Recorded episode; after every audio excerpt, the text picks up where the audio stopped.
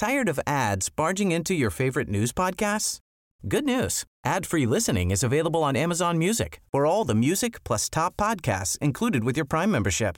Stay up to date on everything newsworthy by downloading the Amazon Music app for free or go to amazon.com slash news ad free. That's amazon.com slash news ad free to catch up on the latest episodes without the ads.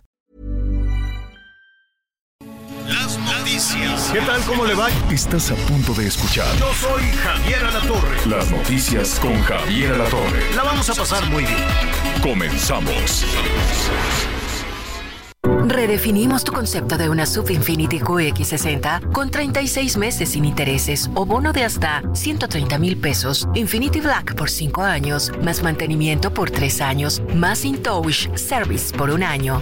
Descúbrela en Infinity Pedregal, Avenida Insurgente Sur número 1355, Jardines del Pedregal. Teléfono 5555-2853-44. Válido del 1 de diciembre de 2023 al 12 de enero de 2024. CAT promedio del 10.5% sin IVA para fines informativos. Consulta www.infinity.mx promociones.html.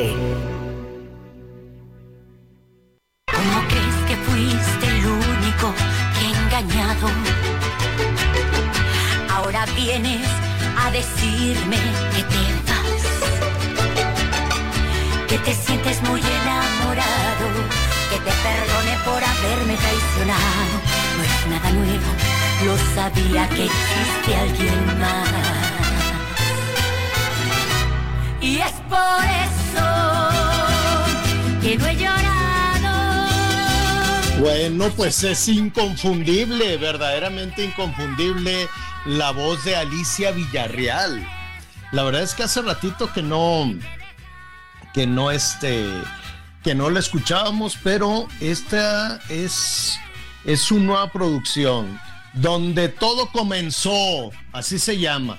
Entonces nos está dando una probadita porque lo va a presentar el año, el año que entra y ya sabe, hará gira, se pondrá a trabajar, todo muy bien. Qué bueno, qué bueno iniciar el año con planes, iniciar el año trabajando y qué bueno iniciar este viernes con usted, un viernes fresquecito, pero que como siempre nos da muchísimo, muchísimo gusto que nos acompañe. Ya hay gente que pues que ya arrancó las, las posadas y las fiestas toda la semana mucho, mucho, diviértase, hombre, diviértase, se lo merece después de un año tan pesado, tan horroroso, tan difícil en algunas cosas, en otras no, también ha tenido partes luminosas, también ha tenido partes muy, muy bonitas, pero entonces ahora es tiempo de celebrar. Y sí, hay que celebrar, hay que cuidar los pesitos, hay que cuidar el, el, dinerito, pero también es cierto que hay que darnos un gustito, como dice la canción. Mi gusto es, señor productor. Al ratito hay que ponerla. Oiga, qué gusto me da saludar a Anita Lomelí. ¿Cómo estás, Anita? Bien, Javier, qué gusto saludarte. Pues ya mañana inician las posadas, como bien dices, y sabes que no hay que perder de vista. Hoy es viernes de quincena. Tome sus precauciones porque hará el doble de tiempo en sus recorridos. Ah, y sí. también el 20 de diciembre, Javier, es el último día para que se reciban eh, los aguinaldos. Hay que estar muy pendientes y deseo de todo corazón que no les pase como a una servidora, que cuando llega el aguinaldo ya lo deben. ya está, ya está comprometido. Pero pues mira, eh, yo creo que esa es una, es una costumbre sana, eh, pagar las deudas, ¿no? Si uno tiene, si uno tiene pues la necesidad de, pues de por ahí de pedir un préstamo o, o lo que sea y te cae un dinerito, ¿no sabes qué paz?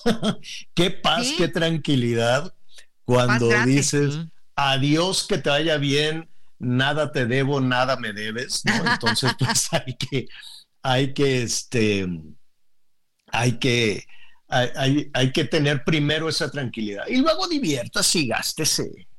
Para eso trabaja todo el año, gásteselo en lo que se le dé la gana. Usted al ratito díganos como en qué le gustaría gastarse un dinerito extra después de pagar pues lo que se tiene que pagar, las deudas, esto, el otro. Yo tengo así una, una fila, una fila de gastos, este, pues necesarios, necesarios, ¿no? El- Pero eres muy administrado, ¿no, Javier?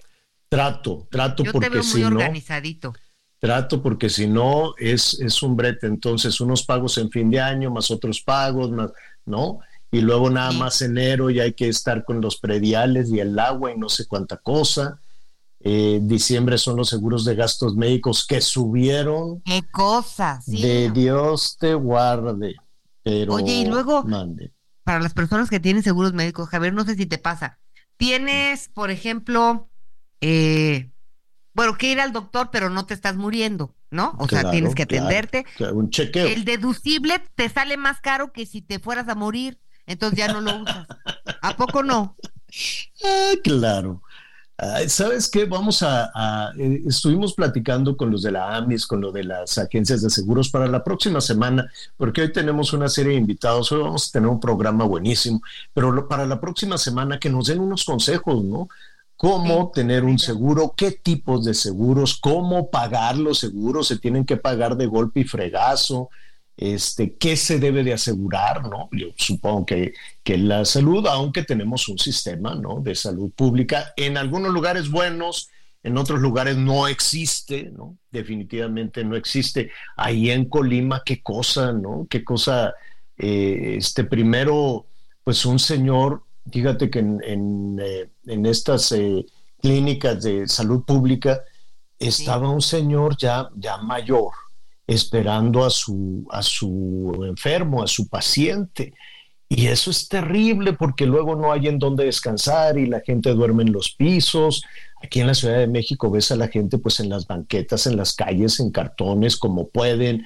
Y sobre todo los que tienen que venir de otras ciudades, algunos hospitales de, de especialización, que las doctoras, los doctores y las enfermeras en los eh, institutos y en los hospitales de alguna especialidad son buenísimos, son realmente muy buenos. La bronca es la administración y la bronca es cuando los políticos meten la mano en la salud pública. Los doctores son muy buenos, las enfermeras, todos los trabajadores de seguro social. La bronca es cuando se convierte en cosas electorales y cuando tienen ocurrencias y ahora vamos a desaparecer esto para que sea mi sello. No, pues no jalo, bueno, ahora lo vamos a hacer así y ahora lo vamos a hacer así. Ah, si, si, si las y los políticos le dieran un respiro a las cosas, como la salud, como el seguro, como todo esto, y no estuvieran saqueando, porque también es cierto que muchos gobiernos les eh, metieron la mano al cajón de la salud, tremendo. Pero bueno, la cosa es que estaba este señor en una silla y se murió, Anita. Se murió el, el- adulto mayor, se murió esperando a su, a su paciente. Así, imagínate nada más qué cosa tan, tan, tan difícil. Y otra señora que le tenían, eh, pues la tienen que operar, le tienen que hacer una cirugía y venga eh, en un mes, venga en otro mes, venga en no sé qué. Bueno, dice esta señora que le han retrasado la cirugía dos años. Dos años. ¿Quién se puede aguantar dos años? Y entonces ya explotó Ya es la mujer explotó y dijo, ¿saben qué? Ya, a la fregada, por no decirlo con, con che. Este me- se puso en huelga de hambre y de inmediato ahí afuera y ya la atendieron y dijeron, no, sí, sí, la íbamos a atender, pero El año que que entra. eh, el año que entra o, a lo mejor para el 25, para el 26. En fin, ahí está. Entonces, este, hay buenos doctores, sí, hay buenas eh, profesionales de la salud, sí, doctoras, doctores, enfermeros, enfermeras, en fin. El, el tema es cuando se burocratice, cuando se politizan todas esas cosas. Y si no, díganos usted su opinión. 55 14 90 4012, el número que está a sus órdenes. Pues sí, mucha gente se fue de posada que empiezan mañana. Empiezan mañana. Entonces, mire, con- eh, a mí me, si ya va a ser una posada, pues trate de buscar la traición, ¿no será bonito? Comprar unas lucecitas de bengala, eh, eh, el Belén, así el nacimiento. Los peregrinos. Si no se sabe la letanía, la venden en unas este, papelitos, Las hojitas. en las hojitas, y este y luego ya ponga, prenda el karaoke y, y, ponga el Bad Bunny, lo que usted quiera, pero primero, pues primero lo primero. Y fíjate. para los niños es muy lindo, ¿no? Sí. Oye, lo que sí es que el ponche, nada más échese una cucharada, ¿eh? ¿Por qué? pues es que es dulcísima, Javier. Tiene unas. Yo, yo, me da un terror cada vez que me explican cómo lo hacen, porque yo lo adoro. Yo podría sopear todo el día un ponche, pero sí son muchas calorías, es mucho azúcar, ¿no? Y, fíjate que hay un ponche que me, me, estaba diciendo Lola, mi hermana, que va en camino a Valle, saludos a Lola. hay un ponche que toman en, en, Europa, yo lo he visto también, eh, que es más, es, es, como vino caliente, pero es para cosas que hacen mucho frío. O sea, y en la nieve ponen unas mesas en los barriles así y te dan vino caliente con algunas frutas. Entonces, eso me gusta más. Es como, como un ponchecito, este, es un, pero ese sí tómese un vasito, porque de por sí las calorías, las calorías del vino más las calorías del ponche, pues entonces llega usted chovi a enero y entonces ya vamos a estar ahí con esas cosas. Pero como quiera, pásela muy bien. Ya saben, los, los aguinaldos, la letanía, las piñatas. vamos a estar, eh, sí, al ratito vamos a, fíjate que la primer posada, yo recuerdo que hice, que eh, hice algún eh, reportaje precisamente de,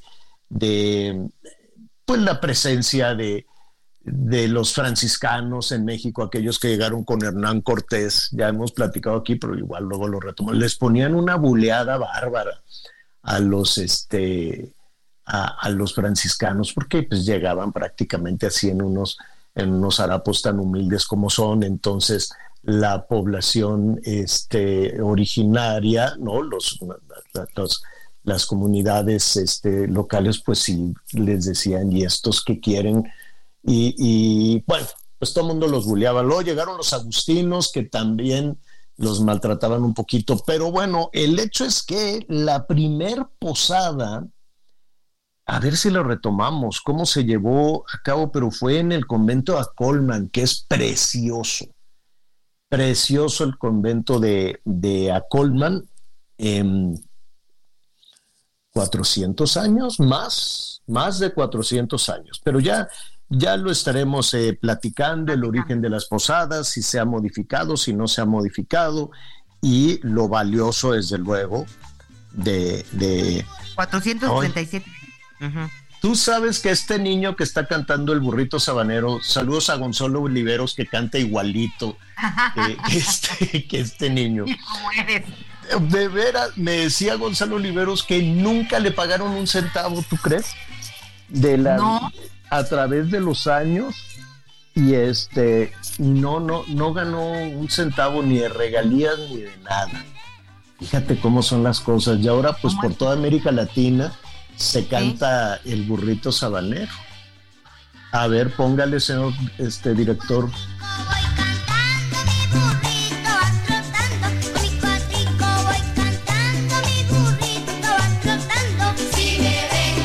Este, este niño es de Venezuela, fíjate.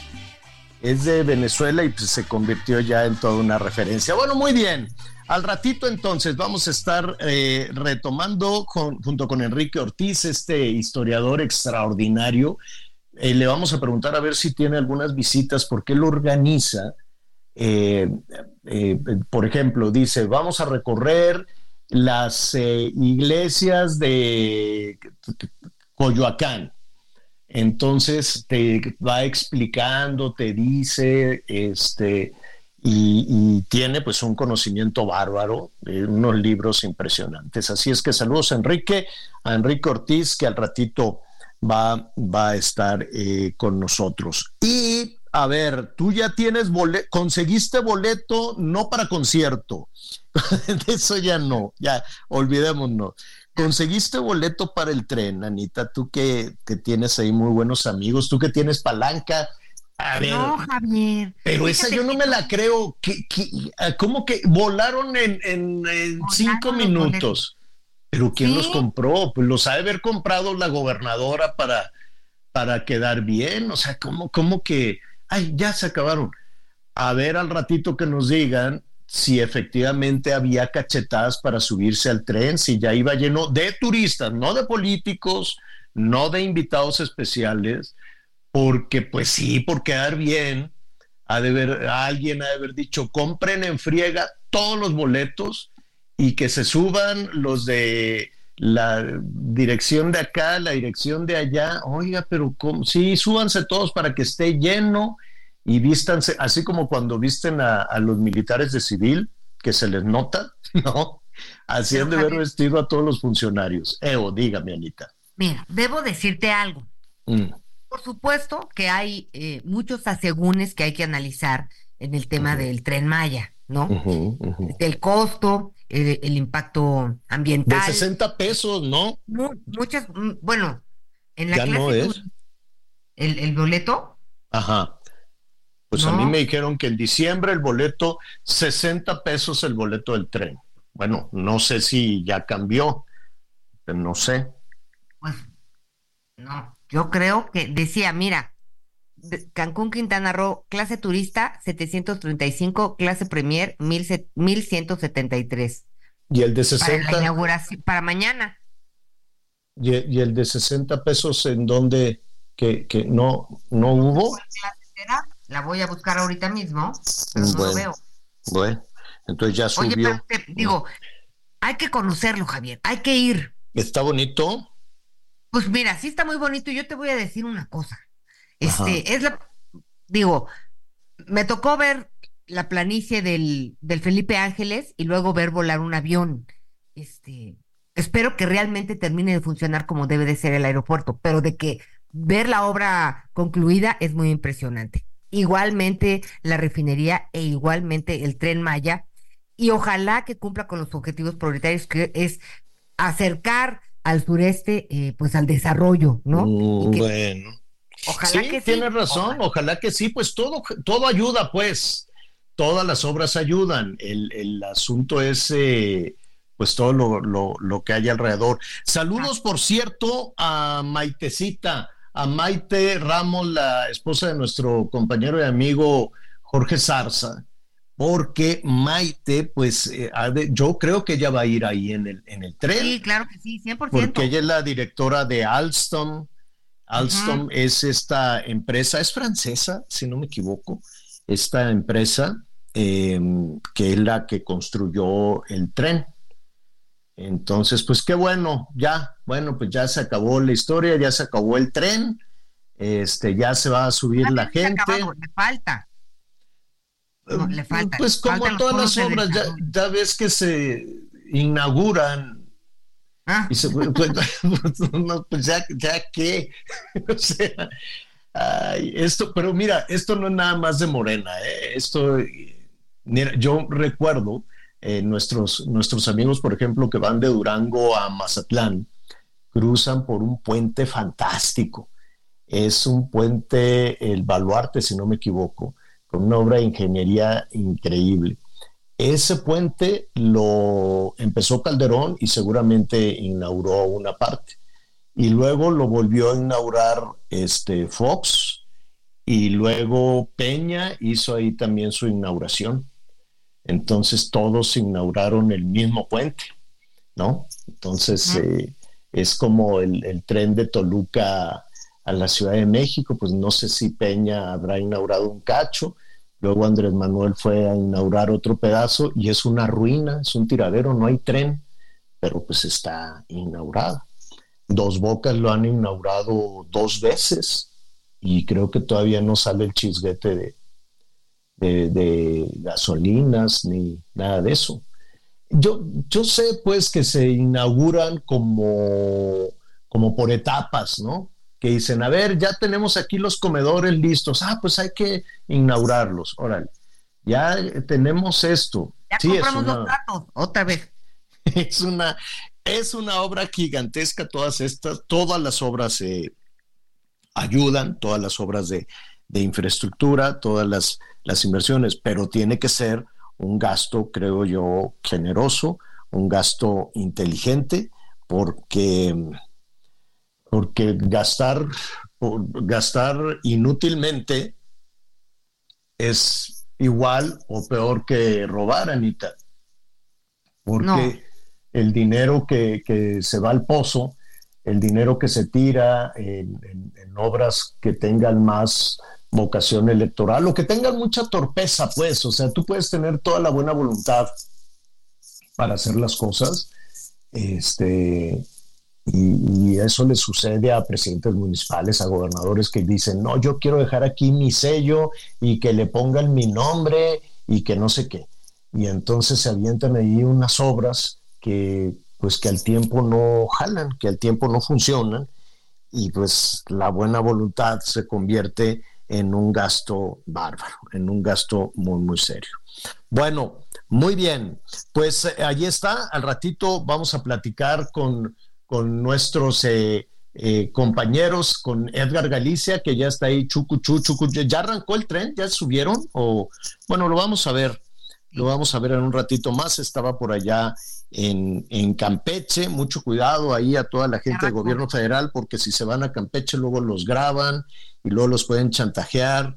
Y, y, es, es territorio peligroso Campeche porque pues ahí tienen mucho espionaje y pues ya ve usted ah. cómo son. Sí, ah, oye, imagínate, imagínate, Anita Lomelí tienes que ir a Campeche y tú calladita la boca, viendo para acá, volteando para allá, porque sí, ahí, ahí, ahí son como policía chino, ahí te, te, este, te graban y luego andan chantajeando a la gente, no, yo, yo no sé cómo, ¿Cómo le hacen? Han de tener un, aparato de espionaje bastante, bastante bueno, que ya después lo están usando. Pero bueno, eso es lo que sucede por allá en las tierras eh, campechanas. Estuvo el presidente, dio la mañanera eh, por allá y luego, pues, este, no sé, creo que ya le inauguraron. Em, este, hubo pues mucho elemento de la Guardia Nacional no sé por qué tantos, pero ¿de dónde saldrá tanto elemento de la Guardia Nacional? Cada vez que hay una masacre, una balacera, una... ahí van dos mil elementos. Y ahora, y acá también hubo, ah, pues no importa, ahí van otros tantos mil. Oye, que acá se inundó, ah, allá van otros cuatro mil.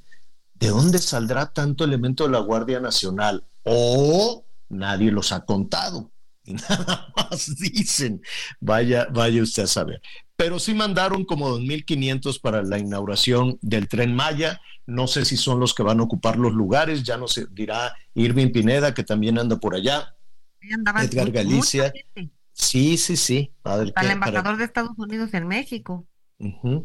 Oye, y que nos digan, entonces, se suben, eh, pues van, hay invitados, este, hay invitados especiales, va mucha gente, eh, yo creo que también va mucho funcionario y pues ya que ah, nos platiquen al ratito, ¿no? Sí, que nos platiquen al rato. Y, y pues del tramo, pues no sé cuánto, ¿qué serán? Como unas cinco horas. No lo sabemos, ya, ya nos dirán para no especular. Y ya que nos digan si está cómodo, si son asientos de, palito, así asientos de tablita o son más, más cómodos, ya veremos, ¿no? Y si usted se quiere subir al tren, tiene que irse primero a Campeche y luego se baja, no sé, en algún lugar cercano a Cancún y ya de ahí, pues la mafia de los taxistas, porque lo pueden bajar ahí en medio de la selva y a ver quién, a ver quién luego lo, lo desplaza. Pero bueno, e, e, es cosa de conocer, ¿no? Es cosa de darnos la vuelta. Anita Lomelí ya se ofreció, alzó la mano, dijo, yo me voy a Campeche, aguas ahí si nada más no hables con nadie. Y luego ya nos harás contando el recorrido, ¿no? Y ya que te bajan, a ver si hay boleto de regreso o de ahí ya qué haces. Oiga, ya nos pusieron la guitarrita y apenas estamos saludando. Apenas. Vamos a hacer una pausa y volvemos de inmediato.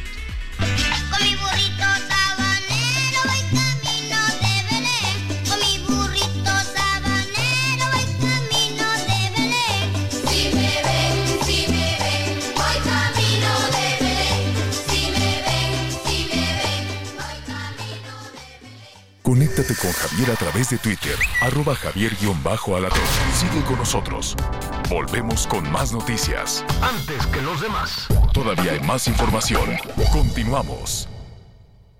Redefinimos tu concepto de una Sub-Infinity QX60 con 36 meses sin intereses o bono de hasta 130 mil. Infinity Black por 5 años, mantenimiento por 3 años, más in touch service por un año. Descúbrelo en Infinity Polanco, Calzada General Mariano Escobedo 476, Anzures. Teléfono 5590 357748. Válido del 1 de diciembre de 2023 al 2 de enero de 2024. Car promedio del 10.5% sin IVA para fines informativos. Consulta www www.infinity.mx diagonal promociones.html. Las noticias en resumen. Un turista canadiense murió y otro resultó herido tras ser atacados por un animal mientras nadaban en las playas de Ixtapa Guerrero. Autoridades locales aún no determinan si se trató de un tiburón o un cocodrilo, aunque circulan ambas versiones. Tras el ataque se desplegó un operativo con protección civil y la Marina para ubicar y capturar al animal responsable. Al menos 10 personas se encuentran en calidad de desaparecidos luego del enfrentamiento entre civiles y presuntos integrantes del grupo criminal La Familia Michoacana en no, Texcalitlán, en el Estado de México. La gobernadora Delfina aseguró que no se encuentra en calidad de secuestrados pese a las denuncias de los pobladores, que son desaparecidos. El Congreso de Aguascalientes aprobó la despenalización del aborto en las primeras 12 semanas de gestación. Los legisladores llegaron a un consenso para acatar la sentencia de la Suprema Corte de Justicia de la Nación, por lo que el decreto reforma los artículos 101, 102 y 103 y el párrafo cuarto del artículo 196 del Código Penal del Estado. Hoy el dólar se compra en 16 pesos con 69 centavos y se vende en 17 con 65. A ver, ¿cómo que en calidad de desaparecidos? Es una comunidad muy pequeña. Evidentemente, después de la masacre, después de que los ciudadanos de este municipio del Estado de México, hartos de las extorsiones, decidieron este, defenderse de los criminales y hubo una matazón brutal. Desde entonces se estaba hablando de personas desaparecidas, pero no en el zafarrancho a ver, hay que poner en contexto. Hubo de los criminales, Anita, de los delincuentes, también hubo personas lesionadas y se los llevaron ahí a un hospital de la misma comunidad. ¿Y por qué no fueron y los sacaron del hospital? El grupo criminal los sacó del hospital y se los llevó. Y desde ese momento se hablaba de habitantes, de personas desaparecidas inocentes, campesinos, menores de edad. Hay dos niñas también. Y no es un tema de desaparecidos de que en la refriega pues ya no se supo dónde quedaron, como los desaparecidos de, de Acapulco, el huracán. No, no, no. No fue una inundación que los arrastrara, no fue un fenómeno natural, no, no es una tragedia provocada por un fenómeno de la naturaleza, es un enfrentamiento entre campesinas, campesinos, ciudadanos, amas de casa hartas con cuchillo de cocina contra criminales. De ese tamaño es. Y las personas desaparecidas desde el mismo día de los hechos. la comunidad decía, se lo llevaron porque quieren que les entreguen, por ejemplo, a la señora del cuchillo o a los campesinos responsables. sí. Pero no, no los atacaron, se defendieron, Anita. Entonces no son desaparecidos, eso es un secuestro, eso es un chantaje, eso es como los terroristas de Hamas. Es como si eh, dijera Israel, ah, son personas desaparecidas. No, son rehenes. Y es lo mismo. Lo que pasa es que no queremos aquí ver las cosas. No queremos ver que aquí suceden cosas como en Gaza. Y no queremos ver que aquí suceden cosas como en Ucrania, como en la guerra con Rusia. Aquí también hay drones, aquí también hay explosivos. Pero hacemos como que nada pasa. Y en ese juego de palabras tratamos de tapar el sol con un dedo. Y son rehenes, se los llevaron. ¿Cómo que desaparecidos? Y pues ya ni modo, ya mire, aquí les vamos a dar una despensa.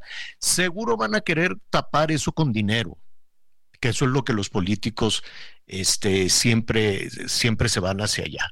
Han de decir, repártele dinero a la gente, repártele despensas a la gente, diles que les vamos a hacer un cuartel y ya que se callen. Eso es lo que hacen todos los políticos de todos los colores, de todos los partidos, cuando no pueden solucionar una situación. ¿Y cuál es la situación que no pueden solucionar? La seguridad, que es la tarea número uno que se les encomienda y es la tarea número uno que ellas y ellos mismos dicen, que se les llena la boca cuando están en campaña, cuando están en el concurso de popularidad, diciendo, yo sí puedo, yo sí puedo. A ver, ya estás ahí ya no es campaña, ya estás ahí, ya tomas decisiones, ya tienes el dinero, ya tienes toda la estrategia, ya tienes los recursos, ya estás gobernando. A ver, ahora en los hechos. Una cosa es la campaña, las campañas son padrísimas y se toman la foto, todos muy sonrientes y no sé qué. No, ya, se acabó el asunto. Y ya no se vale que es que lo que nos dejaron, es que como aquí y es que miren, y, no, pues, ¿a poco no lo sabían? Ahí nacieron, ahí vivieron, ahí han estado en la política todo el tiempo, ¿a poco no sabían a lo que se están enfrentando? Bueno, pues ahora que no anden con juego de palabras porque es otra la realidad y se lo podemos preguntar a la gente de la localidad, que eso es lo que les enoja a los gobernantes. ¿Qué pasó, Anita? Pero a ver, Javier, las personas no están, las levantaron, las secuestraron, este, ¿cuál es la diferencia para la gobernadora en decir no, no están secuestrados, están desaparecidos, o sea, que desaparecieron por arte de o sea, ahí de verdad no no, no, se los llevó un huracán. Hay que encontrarlos, hay que encontrarlos, gobernadora. Este, Son además de dos niñas. ¿Cómo es posible? ¿Cuál es la justificación? No importa la terminología que quiera ponerle, ¿no? Claro, pero es diferente reconocer la realidad a decir, pues están desaparecidos, ni que hubiera una creciente el río y los arrastrara, no. Pero eh, así están las cosas allá en el Estado de México y en muchas, ¿eh? En muchas, en muchas partes del país. Oiga, em, bueno, pues aquí hemos hablado con diferentes legisladores, eh, hemos hablado con diferentes diputados desde que estaban alertando sobre la eh, decisión de quitarle o de, pues no sé si decir quitarle, si esa es la palabra correcta, pero era pues una iniciativa, una reforma para que miles, no queda muy claro si son 115 mil, que ya es un friego de dinero, 130 mil, que ya es también una cantidad enorme de dinero, millones de pesos, que eh, te acuerdas cuando vinieron todos los gobernadores y estaban muy contentos ahí en el palacio con una como diploma, con una hoja que firmaban y sí, lo que tú quieras y no sé qué, bueno, de ahí eh, decían vamos a echar adelante todo este tema del IMSS Bienestar, hubo gobiernos que dijeron no, nosotros no lo vamos a hacer. Pero todos los de Morena y el de San Luis y Morelos, que no son de Morena, pero están a las órdenes, este, sí, sí firmaron. Ahora, pues se marcha atrás la Cámara de Diputados, entonces aprobó, pues el martes, sí, no me quiero, no me quiero equivocar, debe haber sido este martes, que ahora todos estos millones van a ir a dar al IMSS Bienestar. En medio de toda esta situación estamos los ciudadanos, está la gente que dice, bueno, y entonces, ¿qué va a pasar? Entonces, si no está el dinero en los, en los eh, gobiernos de los estados y todo se va al IMSS bienestar y el seguro, pues dinero que le cae, dinero que se gasta, porque el seguro también está en ruinas. El seguro también requiere una cantidad de dinero enorme. La duda, independientemente de las decisiones políticas o decisiones electorales o una danza de dinero que a los ciudadanos nos cuesta mucho trabajo darle una dimensión, pues está la duda de ¿me van a atender? Voy a tener este voy a tener la posibilidad de ir a dónde porque se cambia toda la estrategia de salud en cuestión de meses Y en medio están las personas como lo que decíamos de Colima, esta señora que harta, que le dicen dentro de dos años venga, le vamos a programar su cirugía dentro de dos años. Y se puso en huelga de hambre y apenas así la pudieron atender. Vamos a ver otras entidades, vamos a estar revisando diferentes estados para ver cuál es la decisión que se, que se tomó. Vamos a iniciar hoy con Jalisco. Saludos en Guadalajara, el Heraldo Radio en el 100.3 de la FM. Y eh, vamos a platicar en un momentito más con Fernando Petersen, él es el secretario de Salud del Estado. Pero déjeme primero eh, ponerle, vamos a escuchar lo que dijo el gobernador Alfaro sobre esta decisión alrededor de la salud. Sobre eh, mi cadáver mientras sea gobernador. Nosotros no vamos a desmantelar el sistema de salud, ni se lo vamos a entregar ni al IMIS Bienestar, ni al INSABI en su momento, ni jamás vamos a renunciar a nuestra función en materia de salud. Ya vimos lo que sucedió con el INSABI. Eh, no quiero decir lo que va a suceder con el IMSS Bienestar, ya para qué me adelanto. Lo que sí puedo decir es que mientras yo sea gobernador, eso no va a pasar. Vamos a defender a Jalisco y iremos hasta donde tengamos que ir para dejar en claro que no van a desmantelar nuestro sistema de salud. Imagínense nomás que estuviéramos eh, en Jalisco como tienen a prácticamente todo el país. Fernando Perterse, bueno, a quien acabamos de escuchar es el gobernador Alfaro, bravo y muy claro respecto a la decisión en el sentido de salud. ¿Esto qué significa, Fernando? Eh, ante esta eh, decisión que anunció recientemente el gobernador? Bueno, pues antes que nada, muy buenos días, muchas gracias por la oportunidad. Eh, sin duda que lo que acaba de, escucharse de voz del gobernador implica un enorme trabajo que venimos haciendo desde el estado de Jalisco en los últimos años. Esto significa que independientemente de lo que se tenía pensado en el gobierno federal, en el gobierno de Jalisco hemos entendido muy claramente que por ley tenemos... ya sabes que las comunicaciones luego cuando hablamos de es que yo ya sospecho. No, no, no sospecho. no, es que no puede ser. A ver, nada más tenemos eh, algún algún invitado con alguna declaración, este, pues como como lo, con, escuchando la, la posición que tiene. Y mire, no es un asunto, ahora sí que me queda muy claro porque el gobernador de Jalisco se puede reunir y se ha reunido con el presidente López Obrador en muchas ocasiones y claro que tienen relación con el gobierno federal y claro que ven diferentes temas como el, el, del agua y lo demás. Esto no quiere decir que es un rompimiento político ni un rompimiento el, este, en, en, la relación ¿no? de, de Jalisco con, con el gobierno federal, Fernando. Ahora sí te escuchamos te ofrecemos una disculpa. No, al contrario, muchas gracias por la oportunidad. En efecto, nosotros estamos en, en una posición de eh, trabajar de forma coordinada, como dice la ley, eh, con el gobierno de la República. El gobierno federal tiene la rectoría, nosotros aceptamos esta rectoría del gobierno a través de la Secretaría de Salud Federal, pero estamos muy claros de que la responsabilidad de la atención en la salud debe ser con los ciudadanos de cada una de las diferentes entidades y sobre todo también hasta de los municipios.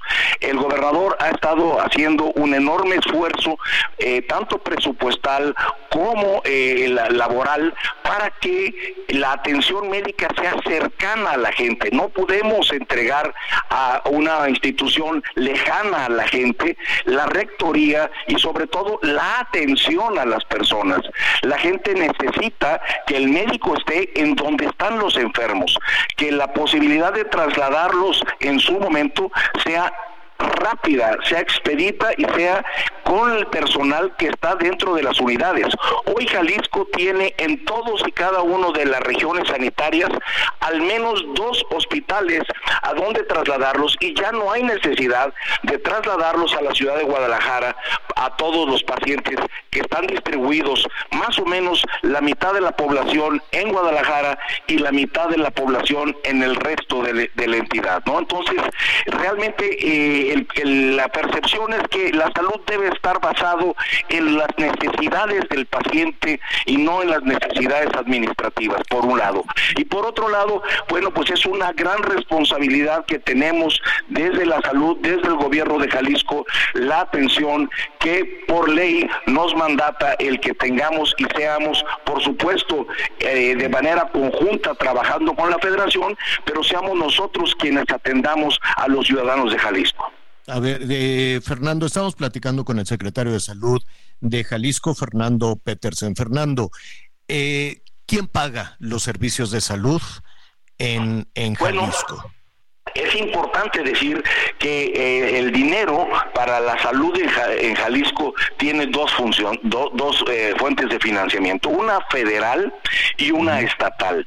Importante decir que los recursos federales se han venido eh, recibiendo el primer año a través del Seguro Popular, después a través de IMSS Bienestar, ahora tendrá, digo, de INSABI, ahora tendrá que ser a través de IMSS Bienestar. Son recursos federales que han aumentado desde el inicio de la administración hasta la actualidad en un 3.9%. El resto del, del dinero que se necesita para la atención de los pacientes ha sido dinero del Estado. Y así es posible que eh, programas como el de la atención de niños, niñas y adolescentes con cáncer en Jalisco, pues sea en su gran mayoría sostenido por recursos que el Estado a través de la Cámara de Diputados se eh, eh, otorgan a la Secretaría de Salud. para, entender un poquito, perdón que te interrumpa, para entender un poquito ese, ese 3.9% de recursos federales que llegan para la salud de Jalisco. Eh, este es el, presupuesto, el dinero que llega del gobierno federal a Jalisco, eh, quiero suponer que es más eh, de lo que se enviaba en el gobierno de Peña Nieto o nada más ha aumentado en 3%. Es prácticamente un aumento del 3.9%. ¿3.9% en cinco años? Prácticamente sí. Uh, parece castigo, ¿no? Parece muy poco, así es, parece muy poco el aumento y más cuando uno lo compara con la inversión importante que ha venido realizándose con dinero del Estado.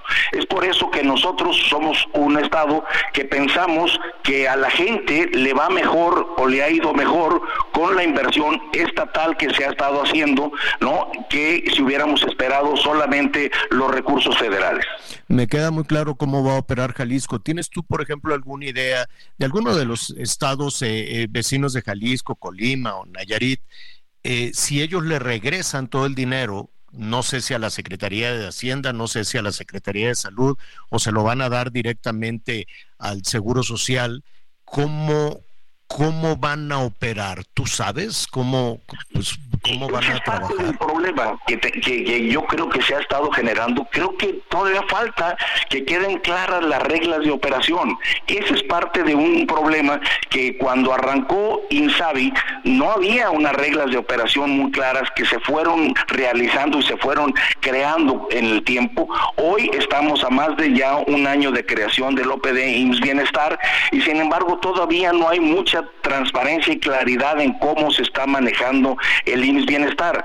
Esas eh, eh, situaciones también nos hacen que nosotros ah, tomemos la decisión de que en Jalisco la eh, la salud sea algo que nosotros estaremos manejando, por supuesto, de forma coordinada con la Secretaría de Salud Federal, porque hay muchos programas, por ejemplo, te pongo el de vacunación, eh, te pongo el de dengue, hay muchos programas que tenemos que ir alineados y en coordinación, y lo hacemos muy bien y lo hacemos de manera muy ordenada, entendiendo la rectoría que la Secretaría de Salud Federal tiene, sobre todo en asuntos de, salud pública. Está recibiendo muchísimos comentarios, muchísimas... Eh, eh, llamadas en, en la cuestión del abastecimiento, por ejemplo, de, medicinas o la cuestión de consultas. ¿Eso ustedes eh, podrán seguir adelante con, con eso, aunque no se tenga... Eh, a, ver, para aclarar aquí esto, ¿qué significa que ustedes no, no, no se sumen a este tema de, de que el IMSS Bienestar maneje todos los recursos? ¿Que van a recibir apoyo del Seguro Social y del gobierno federal o nada más el No. dinero y ya? Eso que vamos a seguir recibiendo el dinero que corresponde al Estado de Jalisco, ¿no? Y que nosotros en la rectoría que tenemos de eh, la salud en Jalisco seguiremos tomando decisiones, sobre todo en dónde invertir. Hemos creado hospitales, hemos remodelado los centros de salud y todo eso ha sido con dinero del Estado y con la, eh, ¿cómo se llama? Con la voluntad y la directriz del gobernador del Estado. Entonces, si nosotros hubiéramos entregado esto, eh, realmente tendríamos que esperar a que fuera en su momento Insabi, ahora IMSS Bienestar, quien dijera dónde se tiene que ir el dinero, a, a cuáles centros de salud había que aplicárselos, y eso de alguna manera hoy en Jalisco se están haciendo de acuerdo a lo que nosotros tenemos del estudio de las necesidades, se están aplicando como estatal. Eh, finalmente, Fernando, eh, en caso de que efectivamente dentro de unos días, porque ya, ya se nos está acabando el año, en caso de que efectivamente se inaugure la mega farmacia, la farmacia grandotototota, eh, ¿esa farmacia también les puede abastecer a ustedes de medicinas? Yo, yo espero que sí. Nosotros seguimos recibiendo, eh, sobre todo medicamentos de, eh, lo recibíamos del IMSS Bienestar a través del fondo eh, del INSABI, del FONSABI, estuvimos recibiendo medicamentos, eh, muchos de los medicamentos de, sobre Pero todo si no, pero si no se sumaron a ese acuerdo, no se corre el riesgo de que les digan a Jalisco. sin estar sumados al, ¿cómo se llama?, al, al, al acuerdo, Jalisco recibió de FONSABI, o sea, del fondo Ah, que antes se llamaba de gastos catastróficos, recibimos medicamentos.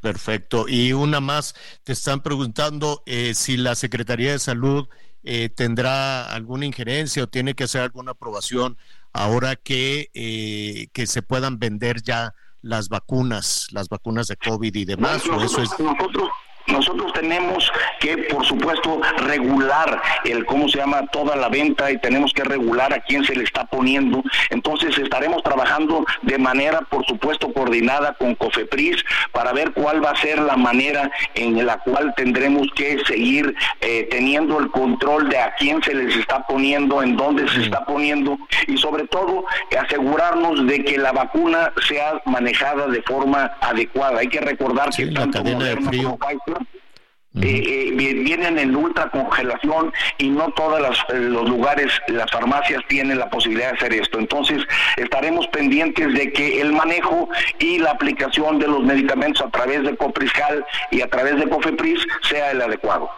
Pues ahí está, porque falta poquito. Fernando, por tu conducto, un saludo a todos nuestros amigos allá en Jalisco, al gobernador Alfaro, y para ti lo mejor, en- y para ti, para tu familia, lo mejor en estas, en estas fiestas, en este fin de año. Muchísimas gracias, fuerte abrazo, eh, agradecidos como siempre y estamos a la orden para cualquier situación. Gracias, ahí estaremos, ahí estaremos atentos. Es Fernando Petersen, ahí está ya las dudas de nuestros amigos en Jalisco y así estaremos revisando, ¿no? Prácticamente estados por estado, eh, eh, sobre todo aquellos que regresaron el dinero, que le dieron el dinero al, al Seguro Social, pues ahora cómo le van a hacer. Eh, porque pues nada garantiza que de pronto caigan en una emergencia, ay, que hizo falta dinero para repartir eh, y, que pues se vayan a quedar ahí volando. Y ya ves que los estados, Anita, los estados que, que son gobernados por Morena, pues no se atreven a protestar, no se atreven a decir, oye, no me ha llegado, ¿cómo le dicen los políticos al dinero? El recurso. recurso, el Dice, no me ha llegado, el- no me ha llegado el recurso, licenciado, ¿no? Y, y, pues la verdad es que todas las necesidades que tiene el gobierno federal, pues agarra el dinero de donde sea. Y, y eso podría ser complicado. Oiga, a propósito de las vacunas, mucho cuidado con esto porque ya falta nada precisamente para que se pongan a la venta. Inmediatamente después de una pausa vamos a hablar un poquito de eso. No está de más reiterar. Cuidado con los anuncios, el WhatsApp y aquí yo le vendo la vacuna. Cuidado, cuidado con eso. Vamos a una pausa y regresamos.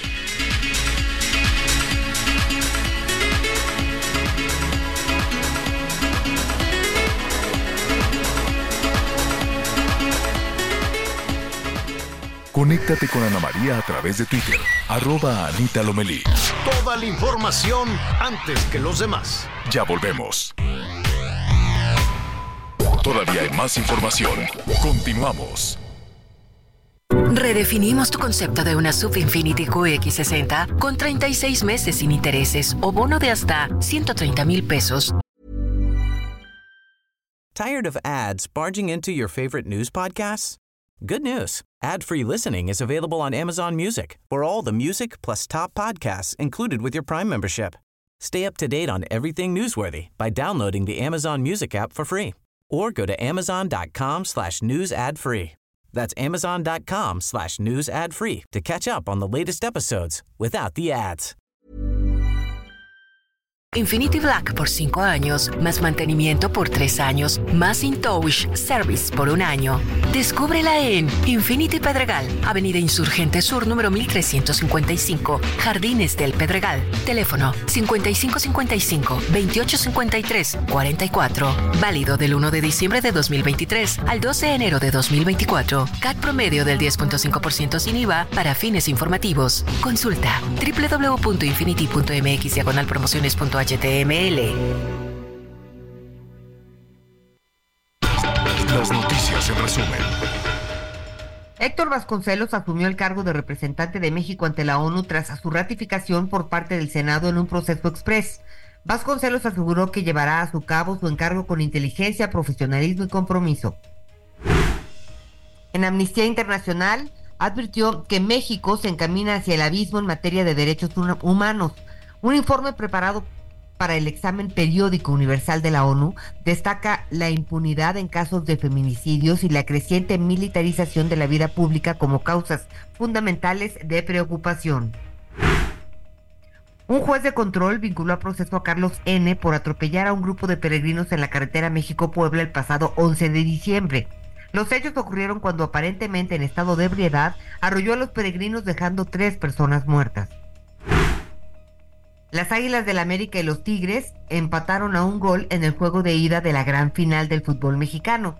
El campeón se definirá el próximo domingo en la cancha del Estadio Azteca, partido programado a las 7.30 de la noche. Oiga, pues eh, hay novedades, hay cuestiones importantes alrededor de Genaro García Luna, declaraciones de sus abogados, una estrategia Em, de sus abogados, que ya les, ya le, en un momentito más le, le, vamos a decir cuál es esta estrategia que están pidiendo un nuevo juicio, o al menos así, así se interpreta, para eh, Genaro García Luna, que está preso allá en los Estados Unidos. Pero además, en las últimas horas, ayer por la tarde-noche, eh, detuvieron a la hermana de Genaro García Luna, quien fuera el responsable de la seguridad en México. Su hermana se llama Gloria. Entiendo que también detuvieron a su sobrino. ¿Por qué?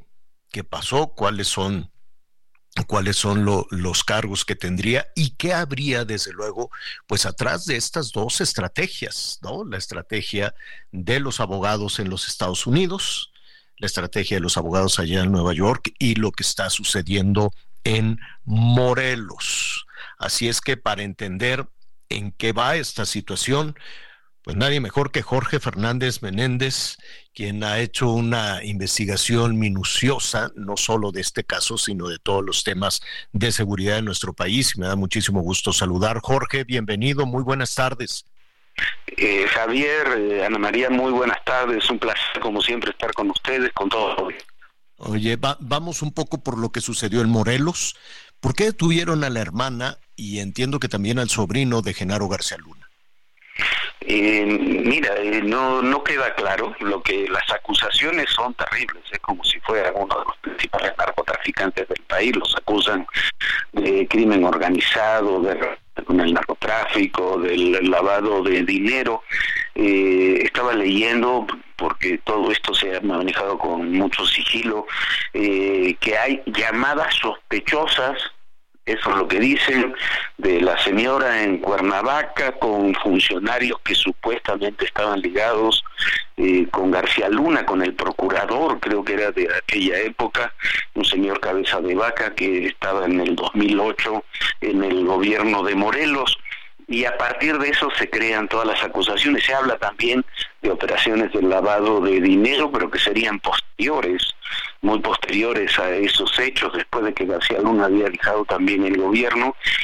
Y mira, yo que esto es un tanto la detención de la señora como de su sobrino, me parece que es una respuesta a lo que ocurrió horas antes ahí en Nueva York, que es eh, lo que tú señalabas, la solicitud de García Luna de que hubiera un nuevo juicio, del abogado de García Luna, de que hubiera un nuevo juicio, que se anulara el anterior y que se estableciera nuevo juicio. ¿Por qué? Porque asegura que tiene testimonios de ex funcionarios eh, federales de los Estados Unidos que, y de México que podrían ayudar a García Luna y que cambiarían la situación. Hay que recordar, Javier, que cuando fue el juicio de García Luna, por alguna razón, el juez Kogan no permitió que se presentaran esos testimonios que eran de exfuncionarios de la DEA, de otros organismos de seguridad de los Estados Unidos convocados por la defensa. Y eh, también, eh, abundando un poco en lo, en lo que señalas, pues eh, llamó muchísimo la atención, hasta se ponía un poquito en duda el resultado, cuando eh, siempre decían, ahora sí, ya se van a presentar pruebas y ahora sí ya vienen las pruebas. Em, y lo único que, se escuchamos, que escuchamos fueron este, testimonios de testigos protegidos. Pero hasta donde yo entiendo, corrígeme si, si me equivoco, no hubo una prueba contundente de su de, de las eh, acusaciones, más allá versiones de que yo lo vi y en un restaurante y le dieron el dinero y luego le dieron esto. Es decir, y además son testigos protegidos, ¿no? Sí, son testigos protegidos. Hay personajes que son terribles, como el Lobo Valencia, que es lo que era entonces, era el jefe, que era entonces el, el milenio, que fue detenido durante aquellos años de García Luna en el gobierno de Calderón, fue enviado a los Estados Unidos y repentinamente se convirtió en uno de los principales testigos de cargo y fue liberado 10 años antes de que terminara su condena, se lo liberó hace apenas unos meses. No solamente no se presentaron pruebas, cuando se habla de todo este dinero y demás, el dinero no aparece, o sea, no hay no hay pruebas de, que el dinero estuvo en manos de García Luna. Yo tuve oportunidad cuando Santiago Nieto eh, tuvo ahí el gesto de mostrarme eh, la investigación por lavado de dinero que tenían contra García Luna y, la verdad son muy endebles porque son investigaciones que se hicieron y dinero que se movió por contratos después de que García Luna dejó el cargo de la Secretaría, que pueden ser cuestionables en otro sentido, pero que tú no puedes demostrar que sean actos de corrupción menos ligados al narcotráfico. Si tú recibes una serie de contratos de empresarios y, de políticos en funciones para ciertas tareas de seguridad, pueden ser cuestionables hasta éticamente si quieres o pueden ser negocios pero eso no, no demuestra que sean actos de corrupción y que estén ligados al narcotráfico. Me parece que ese es el punto central que gira en torno a toda esta acusación. Ahora, hay un, punto importante que, nos estás eh, señalando. Aquí no se trata de, avanzar sobre lo ya hecho, sino de un nuevo juicio. Y cuando es un nuevo juicio, pues eh, cuesta trabajo entenderlo, pero yo quiero suponer que serán ciudadanos distintos los convocados y que en todo caso Cogan, el juez Brian Cogan, pues tendría casi casi que hacer un barrido, que borrar todo lo escuchado y todo lo sucedido en el primer juicio, ¿así es? Así es, o sea, se tendría que hacer un, juicio, un nuevo jurado, nuevos testimonios, nuevos elementos para, para establecer eh, culpabilidades y demás, y bueno, eso se tendría que construir nuevo. Es muy difícil, hay- hay- es muy difícil que en un caso federal haya un nuevo juicio. La mayoría de los casos federales no solamente eh, no tienen nuevo juicio, sino que además eh, terminan eh, terminan siendo en un porcentaje altísimo condenas, como ocurrió con, con García Luna. Pero bueno, está la posibilidad, si se hace un nuevo juicio es baraje carta nueva, ¿no? Como dice. Sí, sí, sí. Eh, y además llama, llama también la atención que yo quiero suponer que no serán únicamente testimonios. No lo sé. Habrá que entender un poquito más la, la estrategia de la defensa, la estrategia de, de los abogados de Genaro García Luna, pero creo que tratarán de llevar pruebas eh, mucho más sólidas que que testimonios, pues que, que las puras versiones que así juró, que así corrió el primer juicio, y en esas pruebas y testimonios, pues no sé si tiene documentos pues de, de, la DEA, porque también hay que decirlo, hay que recordar, Jorge, que Genaro García Luna, pues prácticamente vivía en los Estados Unidos, eh, tenía ya todos estos también negocios de inteligencia y demás, y de alguna manera, pues tuvo un número enorme de contactos que era público, que era sabido, que se había reunido pues con la CIA, con la DEA, con las autoridades del, Homeland Security, con todos en, en los Estados Unidos de una manera pues muy franca, no no no era un asunto escondido, ¿no? No, no solamente eso. García Luna fue formado en los Estados Unidos.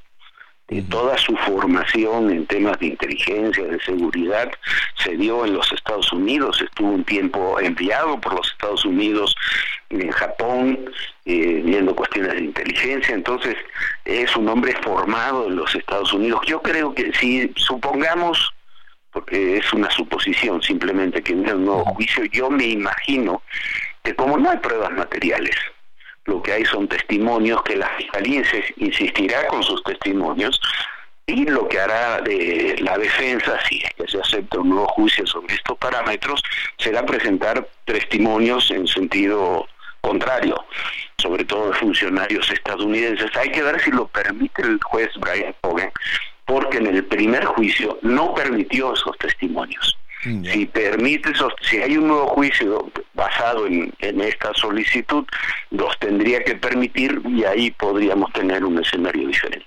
Y en una ruta por separado está lo de Morelos, la hermana de Genaro García Luna que fue detenida, el sobrino también, ¿verdad? Si no me si no me Sí, equivoco. el sobrino también. eh, yo no le veo sentido a estas detenciones más que una, una suerte de venganza.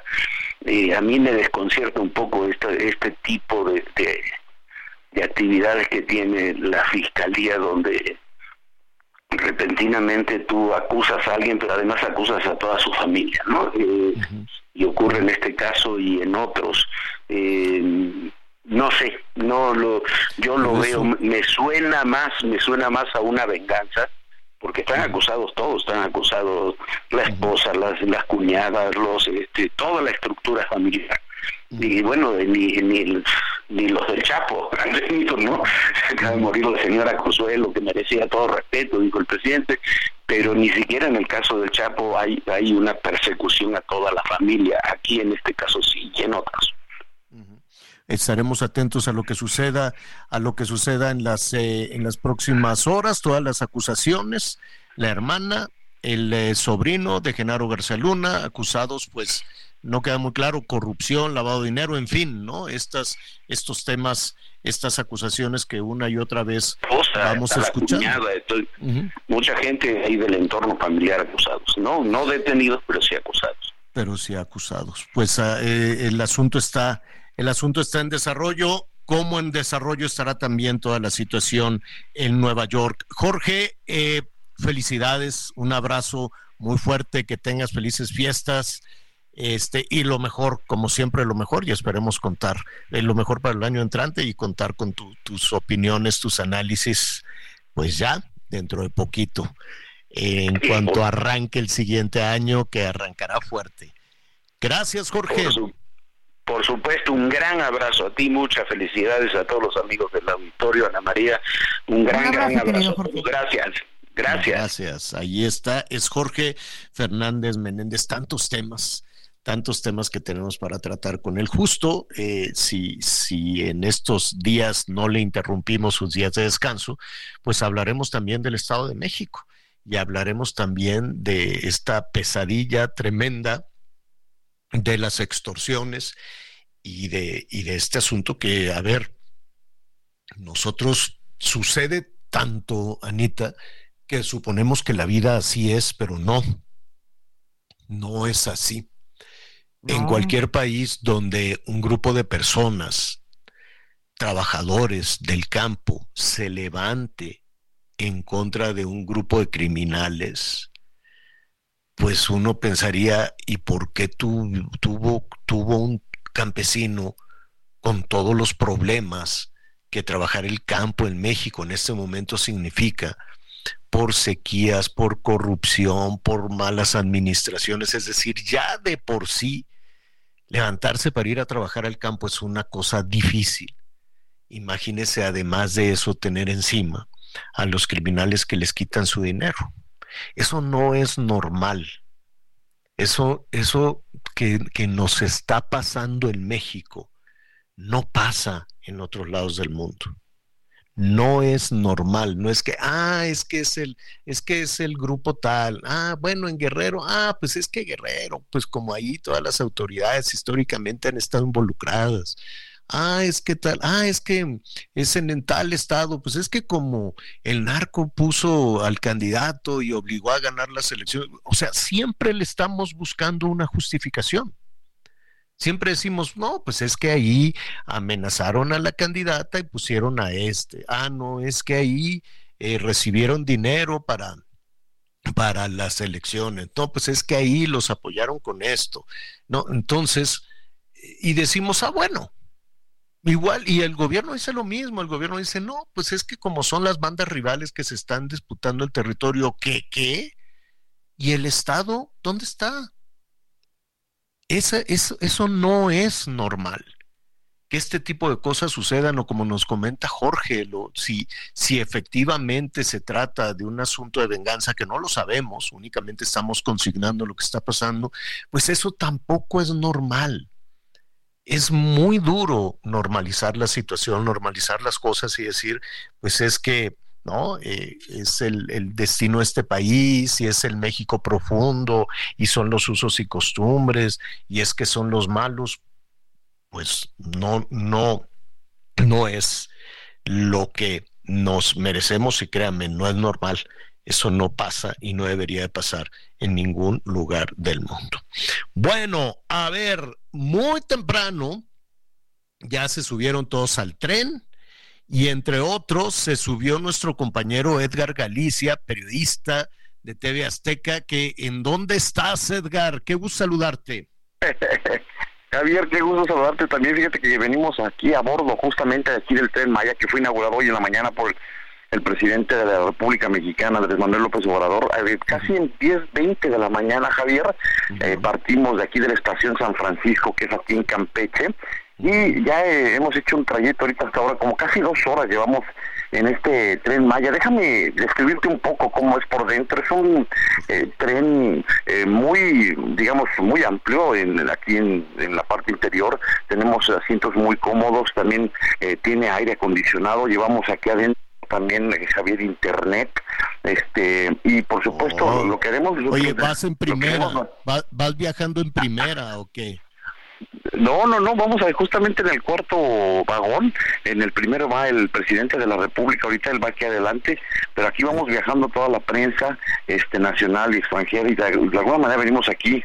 Eh, vamos a hacer un tramo como de, ¿qué será Javier? Unos 5 horas, 28 minutos de lo que serán Cancún, de Campeche hasta Cancún, al aeropuerto de Cancún, que son 14 estaciones las que vamos a cruzar. Hay que recordar que este, Sí, pero, a ver, vamos un poco por partes, te interrumpí, porque lo escribías tan bonito que yo dije, claro, como Edgar es reportero consentido, pues lo mandamos en primera. ¿Los asientos son, son cómodos o son de palitos, son de tabla? Son cómodos. No, no, no, son muy cómodos, son muy cómodos, eh, acoginados.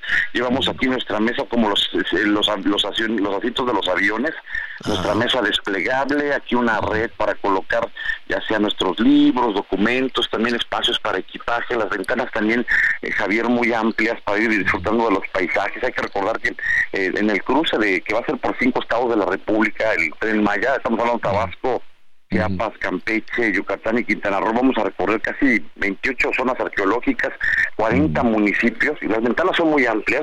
Muy importante este el- el- la inauguración de este tren Maya porque eh, me estaban comentando que casi el 70% de lo que será destinado a este tren Maya, que es de carga, va a ser, por eso será redituable. Estaremos eh, hablando que este tren Maya, este Javier, recorre pues estos 437 kilómetros que va a ser, que es en una primera etapa, hay que recordar que ya la, la totalidad de la etapa del proyecto será concluida hasta el 28 de febrero de 2024, pero ahorita estamos ani- inaugurando esta primera etapa, mañana ya se abrirá al público, Javier. Ah, ya. O sea, los boletos esos que se vendieron son para mañana. Exactamente, ya mañana ahora sí ya está abierto al público. O sea, Ya tú vas de así. Nos dieron un gafete y estamos aquí. No, no, no, está precioso el tren, ¿eh? está precioso. Oye, y dime, dime algo, ¿te, te subes con, con tu itacate, con tus lonches o les dan chance de bajar y, y comprar algo? ¿O ahí tienen eh, eh, comedor?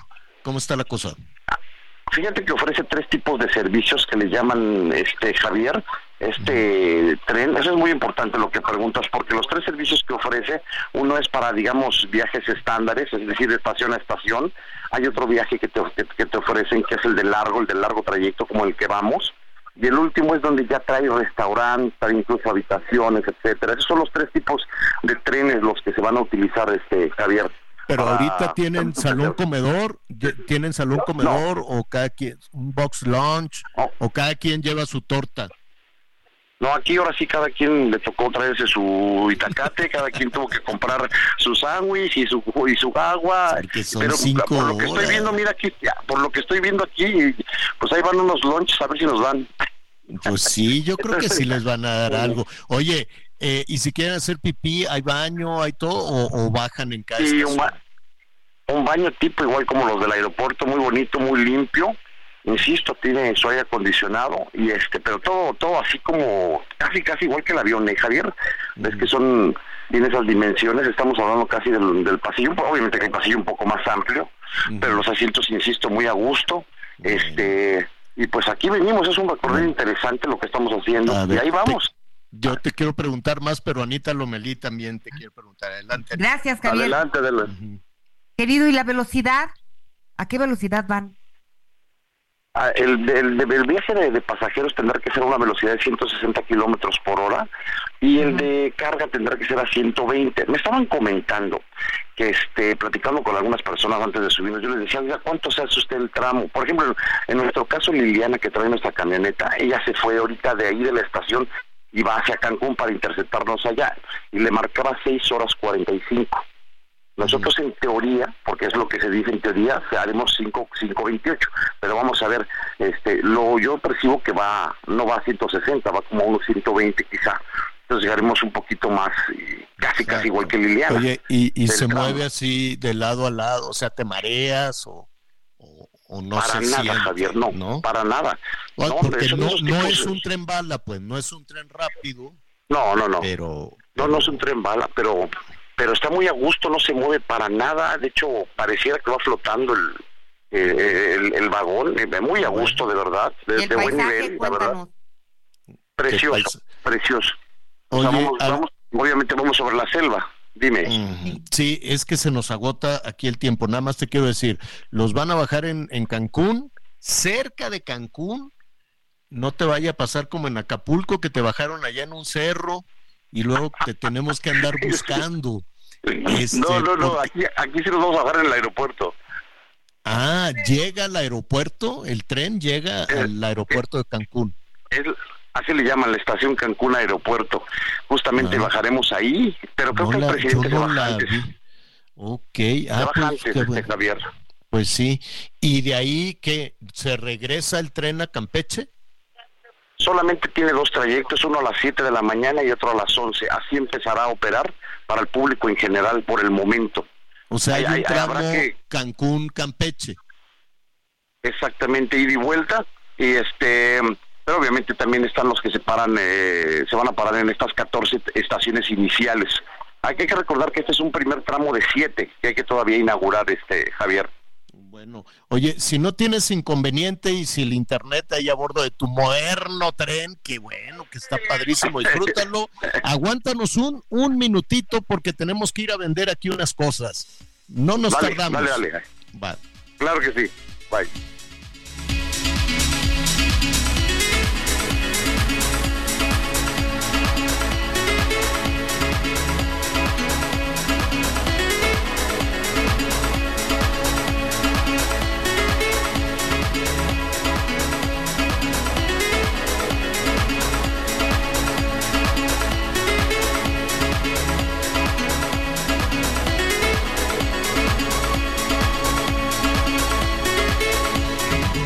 Conéctate con Javier a través de Instagram. Arroba Javier-Alatorre. Toda la información antes que los demás. Ya volvemos. Todavía hay más información. Continuamos. Si usted padece de miopía o astigmatismo, libérese de esos lentes en OmniLáser. OmniLáser, siempre a la vanguardia de adquiriendo la última tecnología para ponerla al alcance de sus pacientes. Ahora, además del equipo Amaris, trajo desde Alemania a la Ciudad de México el primer equipo Visumax para clínicas privadas. Marque en este momento a Omniláser al 55 11 07 1007 para que reciba el 50% de descuento en su consulta. El equipo Visumax tecnológicamente es lo más novedoso. Es un equipo alemán que permite corregir la miopía y el astigmatismo con láser, sin el uso de navaja y evitando generar el ojo seco. Libérese de esos lentes en Omniláser, ahora sin navajas y sin generar el ojo seco. Marque en este momento a Omniláser 55 1107 1007 para que reciba el 50% de descuento en su consulta. Omniláser 55 1107 1007. Permiso COFEPRIS 1333 a 3440. Cédula UNAM 4110 070. Muy bien, ya estamos de nueva cuenta con usted y mire, mire, estamos eh, platicando con nuestro compañero y amigo Edgar Galicia, periodista de TV Azteca, que está a bordo del tren Maya, ya, ya está funcionando, eh, bueno, pues un tramo. Y Edgar nos dice que, pues, que está cómodo, que los asientos son confortables, este, ya no estaba diciendo que los van a bajar allá en el en el aeropuerto de Cancún. Yo no sabía que estaba ya la terminal. Bueno, qué bueno, porque eh, pues en, eh, algunos sitios, algunas de las eh, estaciones del tren Maya entiendo que están eh, relativamente alejadas o están fuera de los de los centros urbanos. En un momentito más vamos a restablecer la comunicación, seguramente están pasando por alguna zona de, de selva y cosas por el estilo y pues estamos eh, estamos batallando un, un- poquito con, con todo esto. Bueno, eh, ya, qué bueno, pues ahí Palomita, ya está el tren. Eh, ¿Cuándo va a estar completo? Pues no lo sabemos, pero, pero pues bueno, yo vi hace poco el tramo que iba de Cancún, lo sobrevolé ahora en, eh, ¿qué fue? En junio, no, eh, no, hace, hace poco. Oye, el 24 de febrero dicen que va a entrar en, en, en operación la ruta completa del tren Maya. En febrero, todo, ya todo. Pues la ruta completa quiere decir que ya está todo listo, ¿no? Ah, en dos meses. Sí. Bueno, pues qué- qué bien, pues este, claro que no, claro que no, digo, ojalá, pero lo que yo vi, lo que yo sobrevolé ahí del aeropuerto, este, de, del aeropuerto de Cancún hacia, ¿qué será? Pues hacia Tulum y toda esa otra parte, pues todo eso que tiene que seguir, pues no hay nada, nada más está la selva pelona, pero nada, sí, sí están trabajando, pero no hay nada que lo hagan en un mes, pues sería un asunto, un asunto récord. Qué bueno, me parecería muy bien.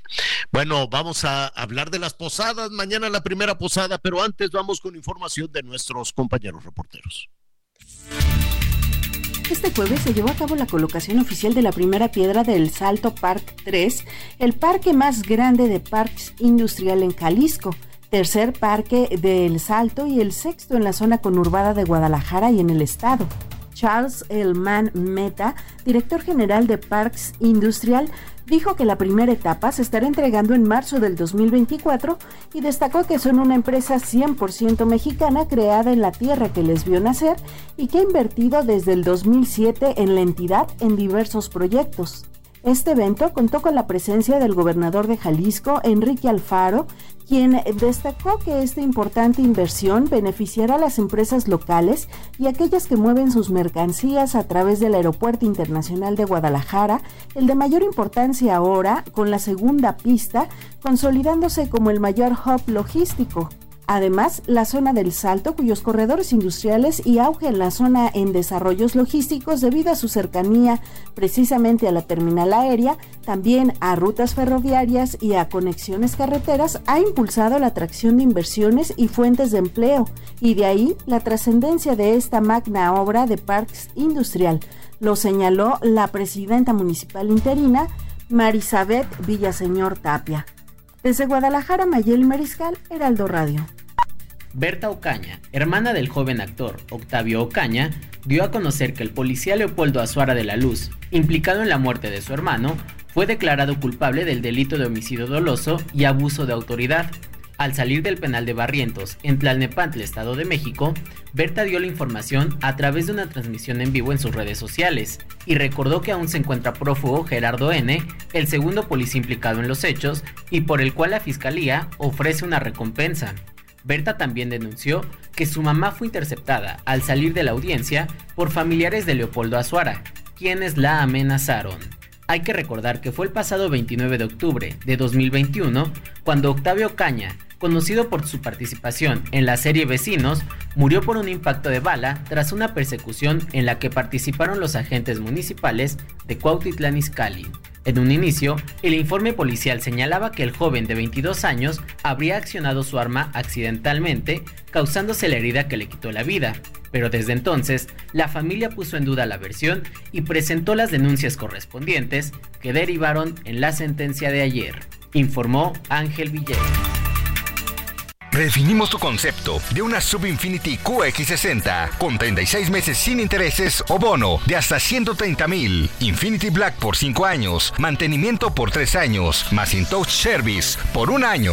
Descúbrelo en Infinity Polanco, Calzada General Mariano Escobedo 476, Anzures. Teléfono 5590 357748. Válido del 1 de diciembre de 2023 al 2 de enero de 2024. Car promedio del 10.5% sin IVA para fines informativos. Consulta www www.infinity.mx diagonal promociones.html. Oiga, tal vez este esté más decirlo, pero, pero bueno, a ver, nuestra referencia a las posadas es de celebraciones, de alegría, es de un espacio, pues, para pasarla muy bien, para divertirse, eh, para reunirse con la familia, con los amigos y demás. Pero la, la, las posadas, pues, eh, su nombre nos lo dice y en ocasiones perdemos un poquito el, el significado de pedir posada. Y es que hace dos mil años, bueno, poco más, ¿no? Imagínese usted cómo este, eh, María y José pues iban eh, durante nueve días batallando muchísimo para llegar a Belén. Y entonces, este, en el nombre del cielo, os pido posada, decía José. Y, y así es como, bueno, desde luego es de una forma didáctica para evangelizar cómo conocemos estos nueve días de las posadas, que no está de más, no está de más, además de la celebración, además de pasarlo bien, recordar un poquito también el significado, sobre todo en un país como el nuestro, este, en donde la fe pues nos puede ayudar a muchas cosas.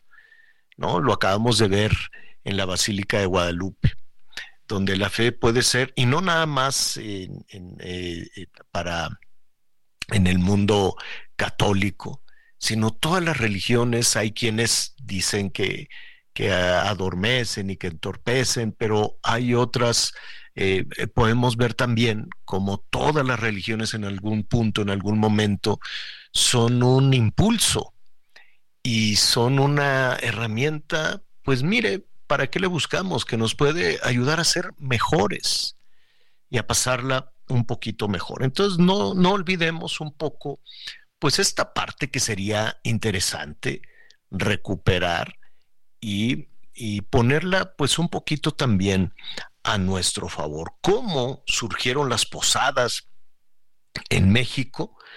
Pues, ¿quién mejor para explicarnos todo esto que Enrique Ortiz, que hace una investigación fantástica, fabulosa, desde luego, de toda la historia de nuestro país? Escritor, además, divulgador cultural. Enrique, ¿cómo estás? Qué gusto saludarte de nueva cuenta. Hola, Javier, un gusto estar en tu espacio y efectivamente, las posadas son un elemento muy importante en las festividades de esta época decembrina, ¿verdad? Y como tú bien dices, bueno, es un es una festividad eh, que nos hace pues únicos en el mundo a los países de Latinoamérica y tienen el objetivo, como también comentaba, de rememorar el peregrinaje de María y José, ¿no? Porque se había ordenado un censo por parte de Roma, por parte del emperador, y bueno, en este trayecto, eh, obviamente María va embarazada y es cuando están buscando, ¿no? Como tú comentabas, por varios días, un lugar donde eh, pudiera dar a luz María, ¿no? Y esto sucede finalmente en Belén. Ahí fue donde nació eh, Jesús y también es muy importante comentar que la primera posada, si podemos llamarla de esa forma, se realizó en México. En aquellos tiempos se llamaba la Nueva España, en el año de 1587, en la comunidad de San Agustín a Colman, que está ahí camino a Teotihuacán, ¿no? Cerca de las pirámides, también eh, relativamente cerca de eh, Texcoco, en lo que actualmente es el Estado de México. Fue una iniciativa de Fray Diego de Soria, prior del convento de San Agustín, que es un magnífico convento fortaleza que en la actualidad se puede visitar eh, y que es maravilloso para pasar un, un día eh, eh, lleno de cultura, lleno de arte sacro. Y este fray Diego de Soria pues solicitó el permiso al Papa Sixto V para poder celebrar lo que en aquel momento se llamó misas de aguinaldo. Las misas de aguinaldo pues tenían en gran medida el propósito pues de aleccionar, de enseñar eh, pues parte del evangelio, parte de pues bueno este pasaje bíblico del nacimiento de Jesús y del peregrinar de Jesús, perdón, de José y María, ¿no? Y eh, se llevaban a cabo no en los grandes atrios conventuales, en este caso el de San Agustín, donde se leían pasajes bíblicos, principalmente asociados con el nacimiento de Cristo, se podían hacer una especie de representaciones eh, donde eh, se entendía, digo, para los indígenas, ¿no? Para que no quedara duda, pues de qué se estaba hablando, ¿no? Estas recreaciones donde se vestían de Jesús, de María, donde se daba el nacimiento de, de, de pues Dios, ¿verdad? Y al final de todos estos eh, festejos, que duraban nueve días, estos nueve días simbolizan los siguientes conceptos, la pureza, la humildad, la caridad, la generosidad, la justicia, la confianza, el desapego, la fortaleza y la alegría al final de estas representaciones, pues se les daban eh, regalos a los asistentes, a estos grupos indígenas, principalmente a los niños, pues que consistía principalmente en frutas, ¿verdad? Consistía en golosinas, eh, algunas veces estas golosinas en forma de una cruz, ¿no? Y a partir de esto, pues los fieles ya no solamente empezaron a realizar estas misas de aguinaldo, no solamente en los grandes atrios de los conventos y los monasterios o las iglesias, sino que también las llevaron a lo que fueron sus casas, pero sobre todo el sentido de los barrios, ¿verdad? Que es como por siglos se ha organizado, eh, pues, por gente que vivimos aquí en el centro del país, nuestros barrios, y en la actualidad, obviamente, en poblaciones y en colonias, y también en la actualidad, pues, con la familia. Eh, es importante mencionar, ¿no? Que las posadas comienzan el 16 de diciembre y terminan el 24 de diciembre. Y también es importante mencionar que en tiempos prehispánicos, eh, de acuerdo a Fray Bernardino de Sahagún, caía una fiesta, una veintena de gran importancia que iba del 19 de noviembre al 8 de diciembre, que llevaba por nombre Panquetzalistli, y en ella se rememoraba el nacimiento de Huitzilopochtli, ¿verdad? Que estaba vinculado, la deidad patronal de los mexicas, vinculada con el sol y también eh, vinculada con la guerra. Y obviamente que esto tiene que ver también con el solsticio de invierno, ¿verdad? Que es también cuando muchas culturas consideran que es el nacimiento del sol. Oye, eh, qué, qué, interesante lo que nos estás diciendo y qué útil, desde luego, que si ya vamos a organizar una posada y demás, pues aprovechar toda esta información para, además para compartirla, que es, que es fabuloso. Pero, pero dime algo, ¿hay alguna relación o en qué momento eh, las posadas se pueden vincular con las pastorelas? Porque México, o por lo menos en el centro del país, hay también una tradición muy arraigada de las pastorelas. Sí, bueno, eh, de hecho las pastorelas eh, también es uno de los pues uno de los elementos importantes de esta temporada de Sembrina.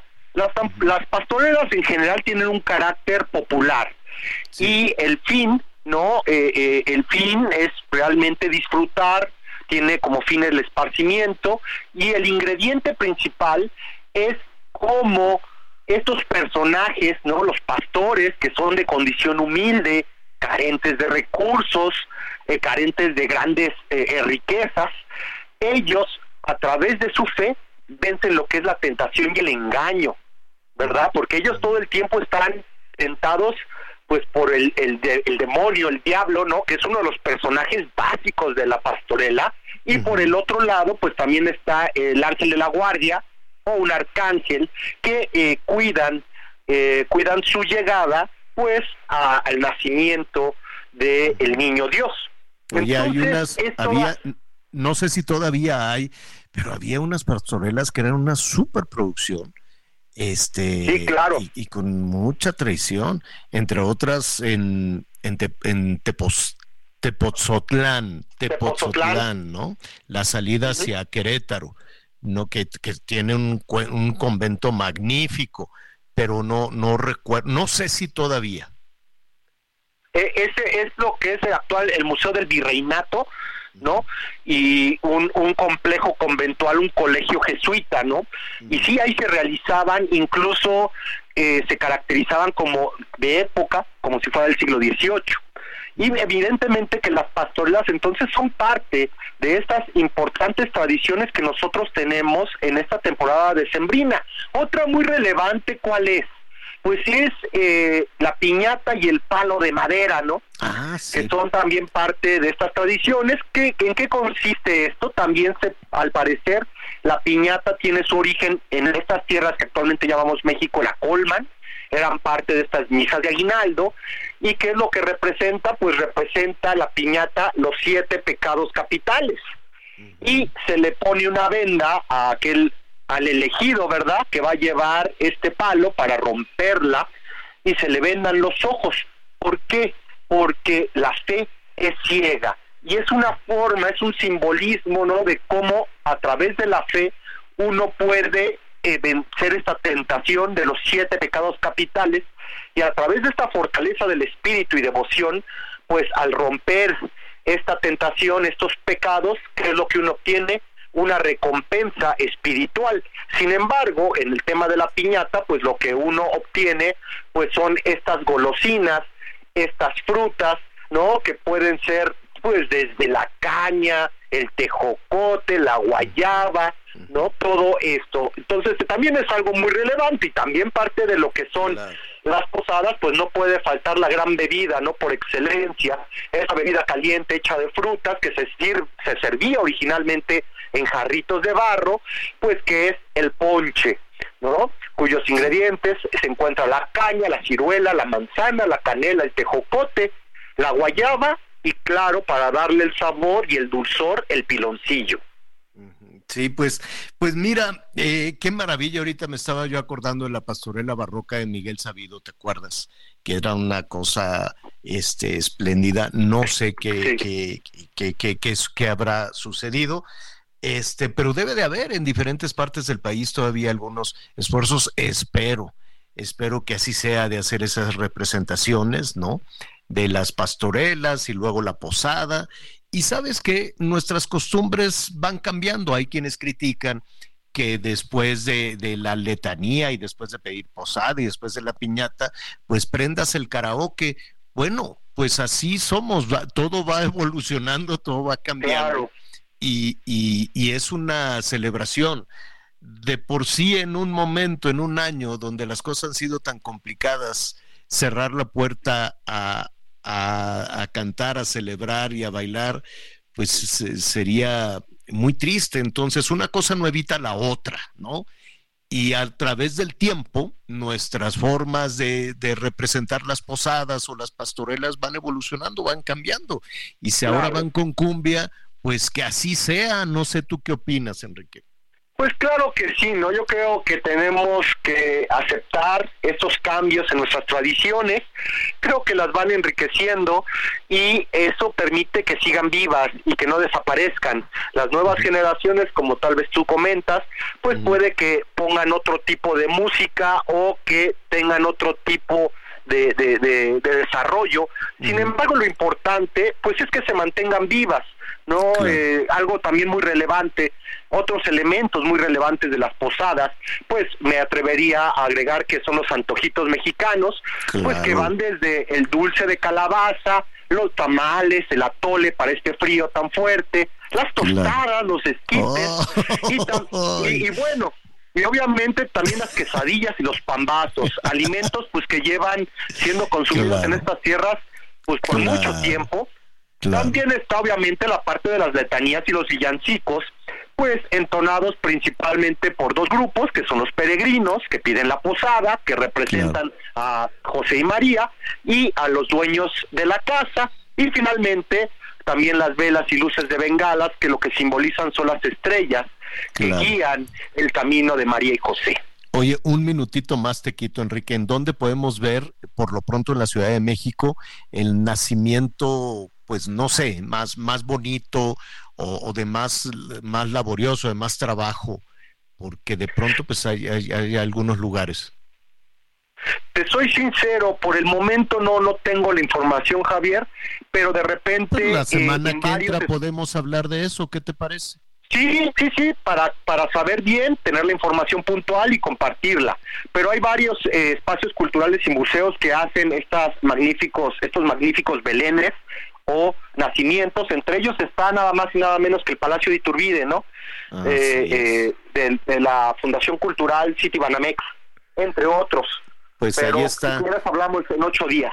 Me parece muy bien, te agradezco mucho, te mandamos un abrazo y disfruta las posadas a todo lo que da. Muchísimas gracias, Enrique. Un gusto, así será. Un saludo a ti y a Ana. Gracias. Gracias, Ay, otro para ti. Sí, hay que ver en dónde porque son muy bonitos. Son muy Fíjate que preciosos, Javier. sí, Fíjate que ahí donde decía, en el Palacio de Iturbide, Ajá. hay, hay de barro, ¿no? Hay de latón, hay unos nacimientos que están hechos a mano, ¿no? Del Estado Sí. de México, de Oaxaca, los de, de- de Metepec, ajá. sí, de Yucatán. Es- entonces es muy bonito y hay de distintos tipos, ¿no? Mu- o sea, por supuesto que de cerámica, en fin, de todo lo que somos capaces de crear en, en, en este país, tienen por lo menos un nacimiento representativo. Este. Los de barro, los de latón, el barro negro de Oaxaca también. Está precioso. Yo tengo uno desde hace muchísimos años, mañana, ya porque he andado ahí medio, me, medio, ya sabes, la- con, con este cierre de año ha, ha estado muy intenso con las noticias, pero mañana pongo mi Belén. Mañana pongo mi nacimiento. Eran gorditos tu nacimiento, ¿verdad? Sí, está bien Sí, me bonito. acuerdo de gorditos. Exacto. Muy bonito. Entonces, este, ya mañana ya estaremos ya subiendo las fotos que se las debo. Anita, pues vámonos por un ponchecito, algo Pues calientito. vámonos por Está algo fría la tarde. Está Ya, fría la ya tarde. está ahora un ponchecito con piquete. Ándele pues, ande, pero un tequilita Javier, nada más, el ponchecito ya más noche. Es viernes de tequilita uno. Y pues ahí a ver con qué nos tropezamos, un taquito o algo por el estilo. Gracias, Anita. Gracias, Javier. Yo soy Un Javier abrazo. Alatorre, lo espero a las diez y media en Hechos, Azteca 1. Miguelón estará unos días de descanso. Siga con nosotros en el Heraldo Radio. Ilumina mi sendero, el lucerito mañanero ilumina mi sendero. Si me ven, si me ven, voy camino de Belén. Si me ven, si me ven, voy camino de Belén. Gracias por acompañarnos en Las Noticias con Javier Alatorre. Ahora sí ya estás muy bien informado.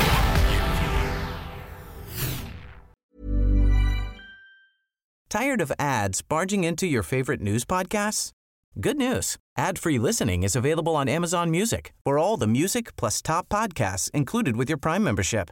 Stay up to date on everything newsworthy by downloading the Amazon Music app for free or go to amazon.com slash news ad free. That's amazon.com slash news ad free to catch up on the latest episodes without the ads.